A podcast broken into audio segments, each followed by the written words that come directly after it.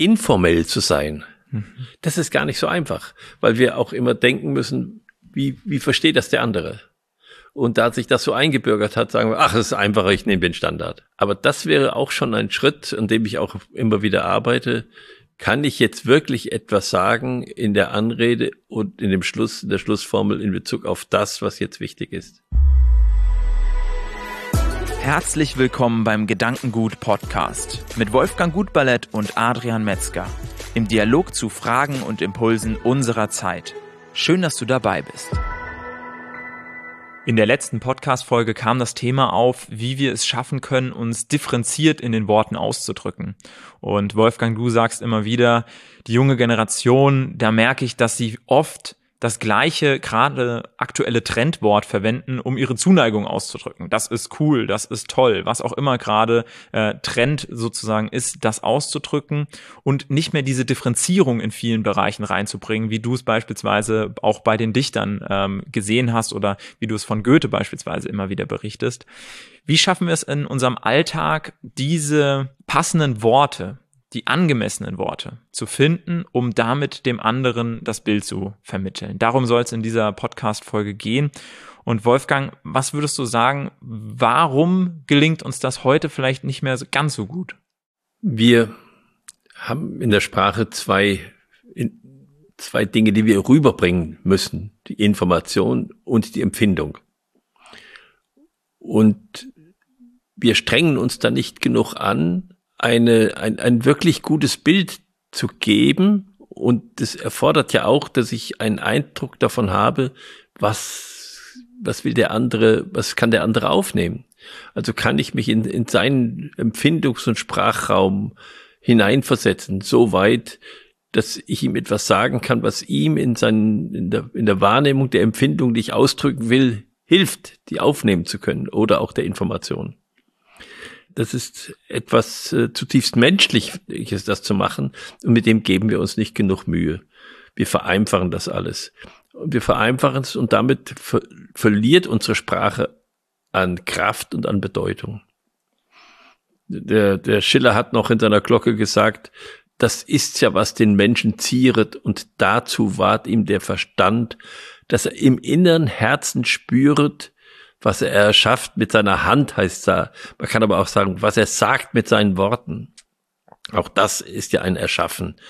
Äh, und diese Mühe, die eigentlich etwas Schönes ist, also man kann seine Freude daran haben, äh, äh, wenn man so Beschreibungen liest, Landschaftsbeschreibungen sind nichts, was ich gerne lese, muss ich sagen, aber so manche, wenn, wenn man die sieht, dann entwickelt sich da eine Sprachvielfalt, dass man, dass man völlig überrascht ist und auf einmal doch ein Bild vor sich hat, was so, äh, so empfindungsreich ist.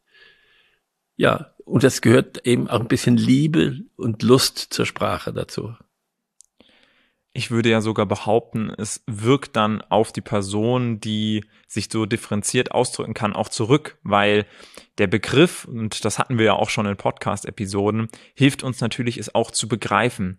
Und dementsprechend, glaube ich, können wir auch einfach differenzierter und vielleicht auch farbiger, ja, wahrnehmen, was uns passiert, wenn wir auch die Begrifflichkeiten dazu haben, es auch ausdrücken zu können und auch ich sag mal, in uns abspeichern zu können. Unabhängig davon, ob ich es jetzt mitteile in dieser Differenzierung, schaffe ich es ja dann auch vielleicht in mir selbst ein, ein, ein differenzierteres, farbenfrohes Bild zu erzeugen, weil ich diese Begrifflichkeiten habe. Würdest du es auch so sehen?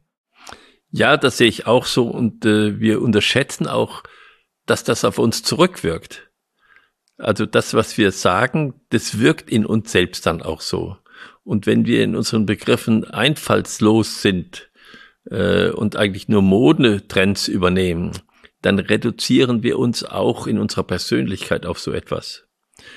Ich sag mal ein Beispiel, ich habe äh, so eine, äh, eine, eine Bank, auf der man manchmal meditieren kann. Und auf dieser Bank steht drauf, vergessen, vergeben, verzeihen. Das ist da sozusagen in, ins Holz eingebrannt. Und ich habe mich immer gefragt, warum drei Begriffe? Und wenn man da mal nachspürt, dann merkt man, vergeben, vergessen, verzeihen, das sind unterschiedliche Sachen.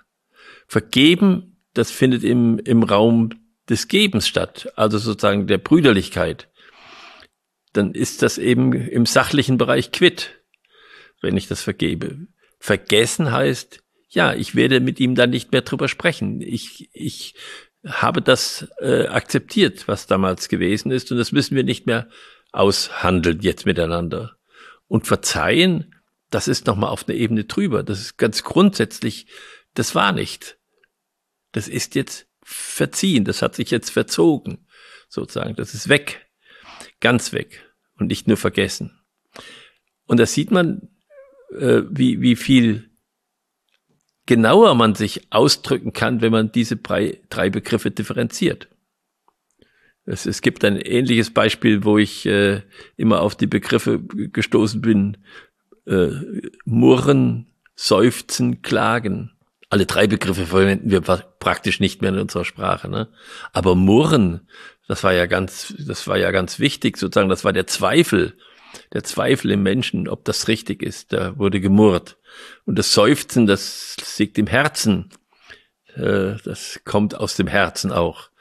Das wissen wir auch, wenn wir tief durchatmen und seufzen. Und das Klagen, das sitzt in den Gebeinen. Das ist das, was die Tiere auch haben. Wenn man ein Tier verletzt und so, dann klagt es, das seufzt nicht, das murrt auch nicht. Und da kann man sehen, dass das doch ganz unterschiedlich und sehr schön differenzierende Begriffe sind. Und ich glaube, auf sowas auch zu achten überhaupt im Leben, und dann solche Entdeckungen zu machen, das ist doch auch ein inneres Erlebnis an Vielfalt. Wo würdest du sagen, können wir das am besten erleben, wenn wir es noch nicht so sehr in uns selbst erleben können? Also ich meine, man braucht ja auch die entsprechende Umgebung, die einem überhaupt dieses Vokabular aufbaut und diese Begriffe schafft, so dass ich sie dann überhaupt erleben oder ich ihnen begegnen kann. Wo würdest du sagen, kann man diesen Begriffen begegnen, die ich dann auch selbst für mich durchdenken und übernehmen kann? Naja, ich muss halt schon mal aus der Alltagssprache ein bisschen rausgehen und mal irgendwas äh, tiefergehendes lesen oder ich muss auch mal in die Literatur, in die, in die alte Literatur reingehen. Ich kann auch in die Dichtung gehen, äh, wo natürlich die Sprachvielfalt schon erzwungen durch das äh, mhm. Versmaß und den Reim viel größer wird, äh, weil man halt sucht, noch einen anderen Begriff zu haben, der dahin passt. Also da kann man schon viel finden und wenn man wenn man äh, ganz genau forschen will, dann muss man halt in das Grimmsche Wörterbuch mal gehen, wo einem deutlich wird, wie Worte verwendet worden sind in früheren Jahren und und was sie für eine Entwicklung durchlaufen haben. Also es ist ein, es ist ein Gebiet, auf dem man wirklich äh, Interesse haben kann. Und würdest du behaupten, dass es etwas aussagt über eine Person, welchen Begriff sie verwendet, selbst wenn sie über den Begriff sich nicht bewusst Gedanken gemacht hat. Also außer dass sie jetzt sich kein nicht bewusst Gedanken gemacht hat, ähm, würdest du sagen, wir schaffen es damit auch rückwirkend einer Person nicht mehr wirklich eine tiefere Aussage zu entlocken, weil sie sich einfach so damit ausdrückt, ohne das wirklich zu meinen, was sie gerade sagt? Na, es ist natürlich ein bisschen frech, aber denken tue ich das manchmal, wenn jemand sagt, ah, das ist ja toll. Äh, dann sage ich, Einblick, was wolltest du mir jetzt eigentlich sagen? Hm. Sag mir doch mal, was du sagen wolltest. Und dann muss die Person erst nochmal nachdenken. Ja, ja also. wahrscheinlich, wahrscheinlich sagt sie ja, es war toll. äh, und das herauszufordern voneinander ist, ist manchmal auch wichtig. Aber man tritt dem anderen dann nicht zu nahe. Aber es ist im Grunde ähm, eine, äh, es ist im Grunde sag mal, eine Unfreundlichkeit, äh, mit dem Wort toll umzugehen, weil ich mich weigere, dem anderen eigentlich wirklich eine Aussage zu machen, sondern zu sagen, also für mich gehört das zu den bemerkenswerten Ereignissen oder äh, Dinge, die ich gesehen habe. Aber mehr sagt es nicht. Ich möchte einfach etwas hervorheben. Es ist wie ein roter Strich unter etwas. Aber was über dem Strich ist, weiß ich nicht mehr. Das ist verschwunden dann dabei. Also man nehme nur mal so, man kann das ja mal selbst üben äh, und versuchen zum Beispiel den Wind zu beschreiben und sagen, der Wind weht. Ja, na, der bläst. Nein, er faucht. Er säuselt. Und viele, viele weitere Worte können wir dann, so dass wir ein ganz anderes Bild vom Wind haben. Wenn jemand sagt, das ist toll, dann kann ich noch sagen, sagt er, ist es toll? Oder sagt er, es ist toll? da kann ich sagen, ja, jetzt hat er mir versucht, was zu sagen. Es hat aber nichts mit Sprache zu tun. In Sprachen mit Schriftzeichen wird das vermutlich noch deutlicher, weil man ja auf Tastaturen das nicht im Gänze abbilden kann, so wie man es handschriftlich gemacht hat, so dass viele Schriftzeichen in Vergessenheit geraten. Aber so wie du es jetzt gerade aufzeigst, ist es bei uns ja auch nicht anders, dass auch bei uns viele Worte nicht mehr verwandt werden, weil es eben einen großen Konsens gibt an den Standardwörtern, die uns begegnen und denen wir uns dann entsprechend auch bedienen. Und ähm, der wird wahrscheinlich immer größer und äh, wird dann vielleicht auch irgendwann zu einer Weltsprache oder sowas führen, äh, wo man sagt, okay, wir haben eine Sprache, diese so und so viel Wörter, mit denen kommen wir als Weltgemeinschaft klar und mehr brauchen wir nicht, um auf einer sehr oberflächlichen Art und Weise Informationen rüberzubringen. Ähm, jetzt ist das eine schöne, eine schöne Übungsaufgabe, die du den Zuhörern und Zuschauern da mitgegeben hast. Ähm, eigentlich so sich so eine Art Mindmap oder so ein Wortfeld äh, mal zu erschließen und sich eben auch auf die Suche zu machen ähm, nach Literatur und vielleicht auch in dem in dem gemeinsamen Sprechen Freude daran zu haben, sich herauszufordern, da differenziert sich auszudrücken. Du warst jemand, von dem ich weiß, dass du auch immer regelmäßig Tagebuch geschrieben hast und versucht hast, deine deine eigene Entwicklung auch so mit zu protokollieren und deine Gedanken aufzuschreiben. Kann man anhand sowas auch erkennen, wie sich deine Worte dann verändert haben, deine Wortwahl sich verändert hat, um vielleicht vermeintlich das Gleiche zu beschreiben und vielleicht auch dir dabei geholfen hat, dich differenzierter auszudrücken und das differenzierter, ja, in Begriffe zu fassen? Also das hilft auf jeden Fall. Also wenn ich das Szene mal in einem Text toll verwende, dann fällt mir das vielleicht selbst auf. Äh, und es wäre interessant für Menschen, die die Neigung haben, zu allem toll zu sagen, mal sich aufzuschreiben, was sie alles unter toll subsumieren. Also was sie alles oder für was sie alles toll sagen. Und auf einmal wird ihnen auffallen, das ist ja eine Bandbreite. Und wenn man dann noch nachdenkt, wo kommt das Wort toll eigentlich her? Das kommt eigentlich von entgrenzt. Früher gab es ein Tollhaus in meiner Jugend. Das war die Verrücktenanstalt.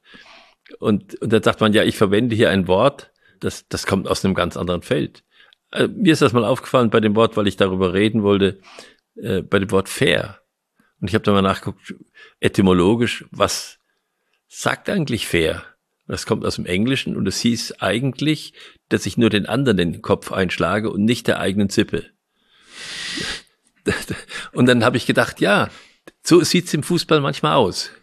Also etwas von dem Wort ist übergeblieben. Äh, wir verwenden heute fair ganz anders, ist auch in Ordnung. Worte unterliegen ja einer Entwicklung. Aber es ist auch manchmal interessant, wenn man dann sieht, wo das herkommt, was noch drinsteckt in diesem Wort. Du hast gesagt, dass wir Informationen übertragen mit der Sprache. Und das ist ja letztendlich das, was du jetzt auch beim Wind beschrieben hast.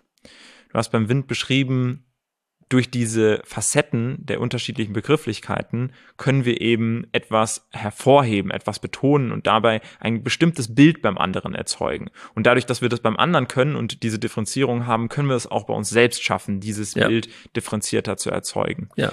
Jetzt gibt es aber noch die zweite Ebene, wo du gesagt hast, da geht es irgendwie auch um das Thema Beziehung. Da geht es um das Thema vielleicht auch Respekt in der Sprache, die andere Person mit einzubeziehen, es so zu formulieren, dass die andere Person sich wirklich angesprochen fühlt. Wie schafft man es das in der Sprache, in unserer Kultur mehr in den Fokus zu nehmen? Also nicht nur auf der informativen Ebene, konkreter und detaillierter zu sein, sondern auch auf der persönlichen Ebene, diese mehr in die Sprache zu integrieren indem ich mir vorstelle, den anderen Menschen und meinen Respekt vor ihm, weil du das Wort schon verwendet hast und seine meine Zugänge, mir dann Mühe gebe, äh, äh, ihn bestens zu informieren und auch ein bestimmtes Gefühl zu vermitteln, auch zum Beispiel meine Respekt ihm gegenüber zu vermitteln. Dafür gibt es ja Formen. Der Goethe sagte übrigens, also jeder sollte äh, mindestens einmal am Tag ein gutes Gedicht gelesen haben, einen vernünftigen Gedanken gefasst haben äh, und so weiter. Das sind noch ein paar andere Sachen, wo er sagt, das müsste eigentlich jeder einmal am Tag tun. Und wenn ich das einmal am Tag tue, dann rutscht mir das auch in den sogenannten Alltag hinein. Es ist einfach so, dass wir immer wieder dieses Verhältnis von Sonntag und Alltag üben müssen im Leben. Wenn ich meinen Alltag verbessern will, dann muss ich irgendwann mal einen Sonntag schaffen, in dem ich das durchdenke, durcharbeite, besinne. Und wenn ich das mache, dann rutscht mir das allmählich kleine Stücke davon in meinen Alltag hinein. Und so wird es besser. Nicht indem ich jetzt warte, dass es besser wird. Ich muss daran arbeiten. Ich muss diesen, diesen Sonntagsgedanken fassen und äh, mich vorbereiten auf den Alltag und dann gelingt auch was. Was du schon mal als schönes Beispiel gebracht hast, ist halt auch das Thema, wie spreche ich jemanden in einer E-Mail an? Ja. Und was ich von dir das erste Mal, ich glaube auch viel danach mir viel Zeit erspart geblieben ist, als du mir das mal so aufgezeigt hast, ist das Thema E-Mails schreiben. Dass ich eigentlich die E-Mail so verfassen sollte, wie als könnte ich nicht direkt eine hinterher schicken. und wie als würde ich nicht hoffen, dass morgen schon die Antwort kommt, ja. Sondern es so zu formulieren, dass ich eigentlich ganz viele E-Mails, die eigentlich hintereinander wegkommen würden in so einer Kommunikation, schon in einer vereine und eigentlich keine E-Mail, sondern einen Brief schreibe. Ja. Und einen Brief, an dem derjenige vielleicht zwei Wochen zu tun hat. und nicht eben ein Brief, wo gleich die erste Rückfrage innerhalb von Sekunden zurückkommt. Ja. Und ich glaube, das ist auch was, weil wir in dieser Echtzeitkommunikation ständig Korrekturen vornehmen können. Ständig das Gefühl haben, ich kann es wieder zurückziehen, korrigieren, wieder hinschicken dass wir dann uns vielleicht auch weniger die finale Arbeit machen, drüber zu lesen und zu sagen, ist das jetzt das, was ich sagen wollte, und es dann abzuschicken. Und ich glaube, den Gedanken können wir uns mitnehmen, auch ja. für die alltägliche Kommunikation. Das fängt ja schon bei der Anrede an. Wenn ich ihn anrede, entwickle ich eine innere Vorstellung davon, wen ich jetzt anrede und, und, und in welchem Verhältnis ich jetzt gerade zu ihm bin da habe ich meine Standardformulierung und in der Grußformel auch. Das heißt, das mache ich auch so. Das sieht man, es gibt gewisse Standards, die verändere ich zwar, aber da in zum Beispiel in eine völlig freie Form zu kommen und auszudrücken, was mich jetzt gerade bewegt.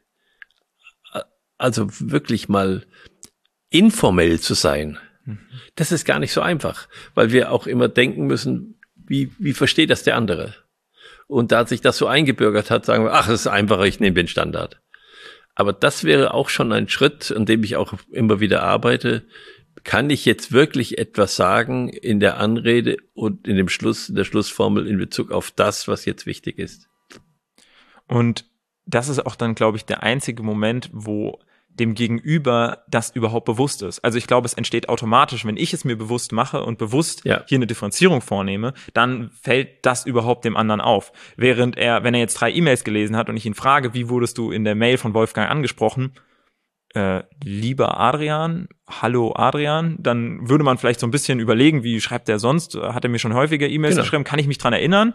Aber es wäre nicht so präsent, wie wenn ich es einfach schaffen würde, da eine individuelle Form zu finden. Ja. Und das, das hat natürlich auch wieder was mit Respekt zu tun, dass man ja. sich diese Zeit. Und wenn ich dann nur Hallo schreibe, dann habe ich sozusagen wirklich auf den totalen informationslosen Stand gebracht. Genau. Dann kann ich ja. fragen, weiß der überhaupt, mit wem er jetzt, wem er schreibt? Ja.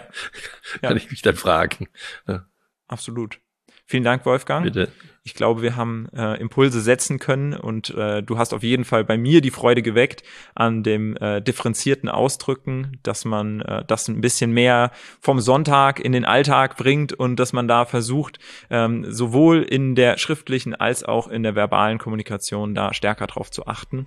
Ich hoffe, wir konnten dir als Zuhörer, als Zuschauer da auch was mit auf den Weg geben. Wir würden uns auf jeden Fall freuen, wenn du bei der nächsten Folge wieder einschaltest, entweder auf unserem Gedankengut YouTube-Kanal als Videoformat Format oder auch auf den diversen Podcast-Plattformen. Wir freuen uns, wenn du beim nächsten Mal wieder mit dabei bist.